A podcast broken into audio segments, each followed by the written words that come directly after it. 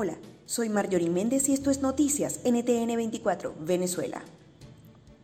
650 casos de COVID-19 fueron admitidos este viernes en el país.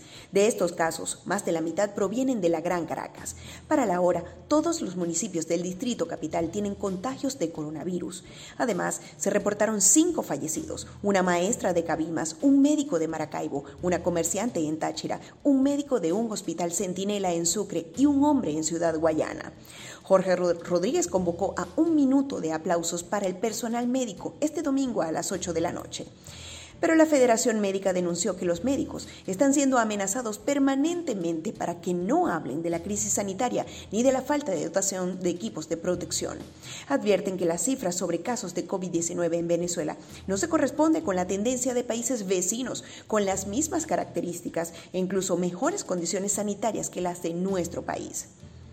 Este viernes se filtraron imágenes del hospital de emergencia que fue instalado en el Poliedro de Caracas, con 300 cubículos para atender a los pacientes positivos. Este fin de semana se espera que llegue a costas venezolanas la tormenta Gonzalo. El INAME está monitoreando el avance del fenómeno que podría generar fuertes aguaceros, especialmente en el oriente de nuestro país.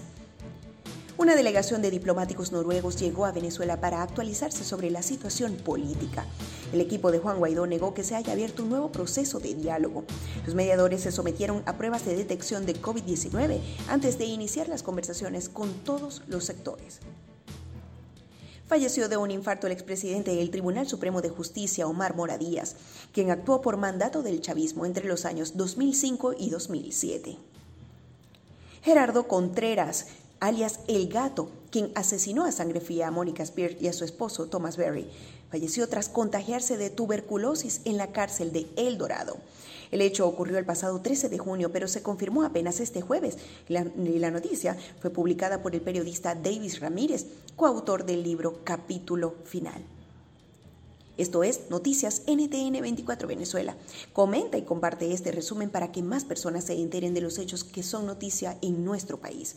Más información en ntn24.com o en todas nuestras redes sociales. Nos despedimos. Quien tuvo el gusto de hablarles, Marjorie Méndez, y en la edición, Eleazar Marín. Que tengan todos el mejor fin de semana posible.